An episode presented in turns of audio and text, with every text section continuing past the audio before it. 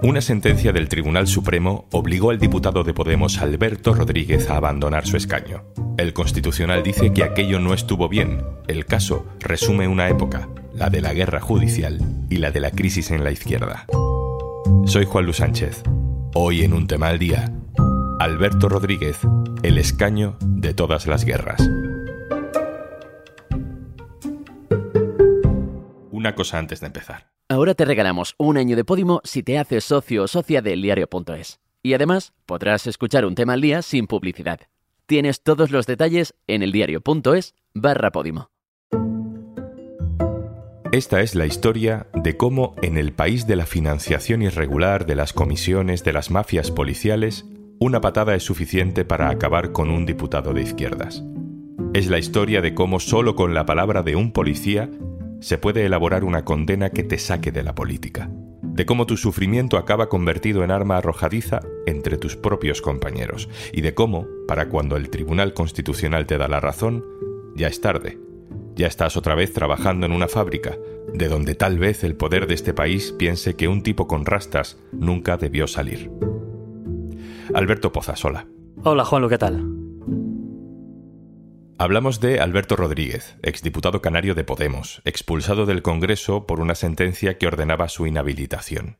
Primero recuérdanos, Pozas, por qué hechos fue condenado. Pues los hechos por los que fue condenado Alberto Rodríguez son de hace una década, son de 2014. Él entonces no estaba en política, no estaba en Podemos, él era activista en, en, las islas y ese día, en 2014, en La Laguna, hubo una manifestación de los colectivos ligados a la educación pública. Después hubo disturbios y un agente antidisturbios denunció que Alberto Rodríguez le había dado una patada y le había causado lesiones en una mano y en una rodilla. Este proceso judicial arrancó en un juzgado de Canarias y eh, años después, en, en 2019, llegó al Tribunal Supremo porque para entonces ya era diputado por Podemos, por Santa Cruz de Tenerife y estaba aforado, por tanto. ¿Y qué pruebas se presentaron contra él? Eh, bueno, pues en el juicio comparecen dos policías, tanto el agente pateado como eh, su superior, y bueno, pues el superior, el jefe del operativo policial, dice que él no recuerda haber visto a Alberto Rodríguez y por tanto la única prueba directa que tienen es la prueba del policía que, al que se le pegó la patada. Él dice que, claro, que se le hizo muy fácil reconocer a Alberto Rodríguez porque ya le conocía de otras manifestaciones y luego el resto de pruebas que utilizó el tribunal para cimentar la condena, para darle credibilidad al policía, pues fue el informe médico que estaba basado en su declaración y el hecho de que fuera al médico y que no se fuera directamente a, a, su casa. Todo eso y que no le tenía ningún tipo de manía, dicen a Alberto Rodríguez. Bueno, todo eso le dio credibilidad, según el Supremo, a la declaración del agente. Eso sí, que para cuando terminó el juicio ya no le acusaba de darle una patada y hacerle daño en la mano y en la rodilla, sino solamente en la rodilla y esas lesiones que tardaron un día en curar, que para entendernos, pues es una contusión corriente y moliente. Por tanto, el Tribunal Supremo condena a Alberto Rodríguez, le condena por una patada que, que, en los informes médicos aparece como una mera contusión, que no quiero quitarle yo importancia a una patada, es una agresión, eh, pero es que la condena es a cárcel, a 45 días de prisión, que también es algo muy extraño, ¿no? Y también a inhabilitación a una persona que casualmente en ese momento era cargo público. Con eso, el Supremo le dice al Congreso que tome decisiones sobre Alberto Rodríguez. Hubo, pozas, tensión jurídica en, en ese momento entre el Supremo y el Congreso, ¿no? Eh, muchísima, porque eh, por un lado es un asunto muy complejo. Eh, se inició por un lado un debate súper complicado sobre si ya pasaba a ser inelegible, si no lo era, si era por la condena de cárcel, si era por la inhabilitación, si era por la multa, si era por el tipo de delito, si era por el Código Penal o si era por el reglamento del Congreso. Fue un follón tremendo, perdón por decirlo así. Pero es que luego además sucedió una cosa prácticamente inédita, que fue un cruce epistolar entre el Congreso y el Tribunal Supremo. El Congreso en un primer momento dice no sabemos qué hacer. Hay un informe de los letrados que dice que se puede quedar en el Congreso, pero preguntan al Tribunal Supremo. Y el Tribunal Supremo, en vez de contestar a las claras, viene a decir que no es su trabajo asesorar al Congreso, que esto no tienen que decirlo ellos, pero deslizan en esas comunicaciones la sala de lo penal que está inhabilitado y que por tanto tiene que dejar el acta. Al final, Juanlo, el Congreso, después de informes, después de cruces de cartas con el Tribunal Supremo y después de mucho debate, optó a finales de ese año por retirarle el acta y eh, Alberto Rodríguez, a mitad de legislatura, se quedó sin escaño en el Congreso. Todo este lío sucedió en 2021. ¿Qué dice ahora, 2024, la sentencia del Tribunal Constitucional? El Tribunal Constitucional, Juan, lo, que ha entendido es que eh, la condena de cárcel que se le impuso y las consecuencias eh, pues fue excesiva. Alberto Rodríguez se le impuso una condena de cárcel de mes y medio, de 45 días. No es solamente que sea una condena que rarísimas veces se cumple entre rejas como tal, se paga una multa y ya está, sino que por ley todas las condenas inferiores a tres meses automáticamente se sustituyen por una multa. Él pagó esa multa, él pagó la indemnización del policía y aquí paz y después gloria. Pero claro, la condena de cárcel se quedó en el fallo, seguía estando en la sentencia, se había sustituido pero aparecía ahí y eso fue lo que terminó llevando a que perdiera el, escaño. Entonces lo que entiende el Tribunal Constitucional es que el Tribunal Supremo tendría que haber hilado más fino en el fallo de su sentencia porque ellos no cuestionan que haya pruebas suficientes para condenarle, cuestionan que ya que le ibas a poner una multa, no dejes primero por escrito que le vas a poner cárcel e inhabilitación porque la cárcel desaparece, la cárcel no la cumple, pero la inhabilitación siguió ahí. Y eso, dicen, fue poco garantista. En todo caso, para que quede claro, eh, Alberto Rodríguez no va a volver a ser diputado, no le van a devolver el escaño. Eh, desde luego, si vuelve a ser diputado será porque se presenta a unas elecciones y consiga un escaño, pero no va a ser por esta sentencia del Constitucional. No existe ningún mecanismo para devolverle el escaño a Alberto Rodríguez, para entendernos, aunque se declare nula no solamente la condena de inhabilitación, sino aunque se hubiera declarado nula la condena entera. Esto quizá puede abrir la puerta a algún tipo de indemnización que pueda pedir él, por ejemplo, porque son dos años de sueldo como diputado, que no es cualquier sueldo, y que no cobró, por ejemplo. Eso es una vía que se puede abrir, pero la vía de recuperar el escaño ya no existe. Si esto fuera un proceso laboral sobre alguien que es despedido ilegalmente de su empresa, pues se obliga a la readmisión y a pagar los sueldos, pero claro, esto no es un trabajo normal. Alberto Pozas, compañero especializado en tribunales en el diario.es, muchas gracias. Hasta luego, muchas gracias.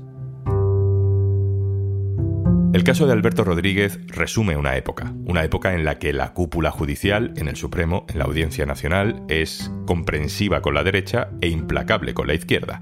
Una época en la que los sueños de los activistas que entraron en política se acaban convirtiendo en pesadillas para no dormir y para no volver a intentarlo. Y también una época en la que la propia izquierda se metió en una crisis interna a la que es complicado seguirle el rastro. Saludo al tercer Alberto de hoy, Alberto Ortiz, compañero, hola. Hola Juanlo, ¿qué tal? Alberto, tú cubres la actualidad de la izquierda en el diario.es. Recuérdanos quién era Alberto Rodríguez en Podemos, porque de alguna manera no, no era un diputado más. No, bueno, es una persona que estuvo en Podemos desde prácticamente el principio. Eh, fue elegido diputado en aquellas generales de 2015, en las que Podemos sacó 69 diputados y en las que nos acordamos de aquella imagen de un diputado con rastas que pasaba por delante de Mariano Rajoy, que se convirtió como en un símbolo de lo rompedor que era la entrada de, aquel partido en, en, la política española. ¿no? Un tipo al que todo el mundo reconocía cierto carisma dentro de, la organización y que fue ganando posiciones dentro del partido hasta convertirse en secretario de organización, que es el, digamos, el número tres del partido, que es el que tiene la relación con los territorios y el que tiene las funciones de armar el partido, eh, digamos, como institución hacia adentro. ¿no? Cuando llega la sentencia del Supremo, además de la discusión entre el Supremo y el Congreso, se produce una crisis política a tres bandas. Está Merichel Batet por un lado del PSOE, Podemos por otro lado, y ahí ya se va viendo la tercera parte, Yolanda Díaz. ¿Cómo podemos explicar ese momento que fue además bastante confuso entonces? Fue muy confuso porque entonces las relaciones entre Podemos y Yolanda Díaz todavía no eran como son ahora, ¿no? O sea, no había una diferencia abierta entre Yolanda Díaz, que empezaba poco a poco ahí entonces a armar un proyecto político que luego se llamaría Sumar, y Podemos, que empezaba a ver con desconfianza esos movimientos de Yolanda Díaz. Podemos decidió en aquel momento presentar una querella contra Batet por haberle retirado el escaño a Alberto Rodríguez y Yolanda Díaz, que en ese momento ya era la líder del espacio de Unidas Podemos, porque Pablo Iglesias ya había salido del gobierno, eh, se desmarcó de ese movimiento. Entonces, esa decisión de Yolanda Díaz de, no apoyar públicamente la querella y de llamar eh, a bajar el ruido dentro de la coalición generó cierto malestar en, en Podemos y una de las primeras grietas de las que luego veríamos muchas más.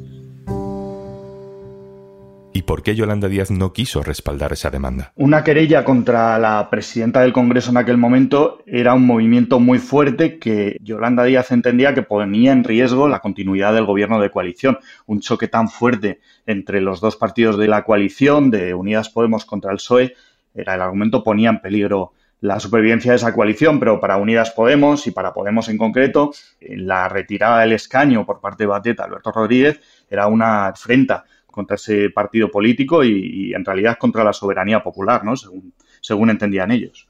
Y el PSOE, por su parte, pensaba que Merichel Batet no tenía otra opción. De hecho, Merichel Batet envió una pregunta al Supremo preguntando qué debía hacer y el Supremo le envió otro escrito en el que daba a entender que si no hacía lo que le estaban pidiendo, ella podía ser acusada de, prevaricación. En eso se escudó el Partido Socialista en aquel momento para justificar la decisión de Batet y la decisión del Congreso en general. Hay que recordar que Unidas Podemos y por tanto el gobierno de coalición o las alianzas parlamentarias del gobierno de coalición se quedó con un escaño menos durante el resto de la legislatura porque no se quiso sustituir a Alberto Rodríguez. Se podría haber nombrado a otra persona en su lugar.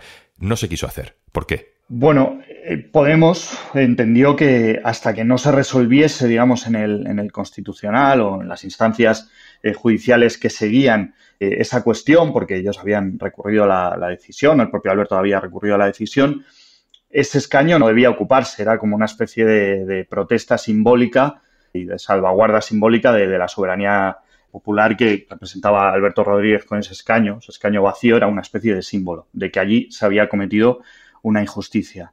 Eso trajo alguna consecuencia, porque al no sustituir ese escaño, eso era un voto que perdía no solo, no solo Podemos, no solo Unidas Podemos, no solo, eh, o sea, también el gobierno de, de, coalición y también el bloque de investidura. Y de hecho, en la reforma laboral, que se votaría unos meses después y que salió por un voto equivocado del Partido Popular, se habría podido evitar esa situación si este escaño hubiese sido sustituido por otro compañero por otra compañera. Con todo esto que estamos contando, lo lógico sería pensar que Alberto Rodríguez eh, se sentiría más cómodo, más arropado por su partido, en ese momento por Podemos, que por Yolanda Díaz. Y sin embargo, con el paso de los días, de las semanas, acabamos descubriendo que era justo al revés. Aquí explica Alberto Rodríguez sus razones en una entrevista con Gonzo en Salvados. ¿Irene Montero te llamó? No. Ni antes ni después de la inhabilitación. No. ¿Alberto Garzón? No. ¿Yolanda Díaz? Sí. ¿Después de la inhabilitación? Sí, hablé con ella ayer mismo. ¿Qué He hablado varias Muy bien. Porque de Yolanda Díaz se dijo que públicamente no había apoyado a Alberto Rodríguez, casi como otros. Sí, pero de toda, la vida, toda la vida no son tweets. Los tweets sirven para lo que sirven y es muy fácil poner el uno, pero es más difícil hacer otras cosas. A lo mejor es más difícil descargar un teléfono y hacer otras cosas que, que poner un tweet. Alberto, ¿qué pasó ahí? ¿Qué se rompió ahí? Porque Alberto Rodríguez acabó dejando Podemos. Claro, lo que entendía Alberto Rodríguez es que en realidad Podemos no hizo tanta presión o no lo apoyó de la misma manera que sí que lo apoyó Yolanda Díaz y usó esa posición que mantuvo Yolanda Díaz para atacarla. Entonces se produjo una ruptura eh, de nuevo a tres bandas de Alberto Rodríguez con Podemos y, como explicábamos antes, una primera grieta, o una de las primeras grietas, mejor dicho, entre Yolanda Díaz y Podemos a causa de una decisión que en realidad eh, venía, venía de la justicia y luego del Partido Socialista. O sea, Alberto Rodríguez piensa que se le está utilizando para atacar a Yolanda Díaz sin un interés genuino por su caso, ¿no? De hecho, acaba siendo uno de los primeros aliados de Yolanda Díaz para la confluencia del 23 de julio. La salida de Alberto Rodríguez de Podemos deja claro con el tiempo que, además de diferencias por cómo se había gestionado esa crisis, también parece que había diferencias estratégicas, porque Alberto Rodríguez funda un partido que se llama Drago Canarias, un proyecto eh, político que luego entra en, el ámbito de, coaliciones que empieza a montar Sumar. De hecho, se suma, valga la redundancia, a Sumar en, en las elecciones del 23 de julio.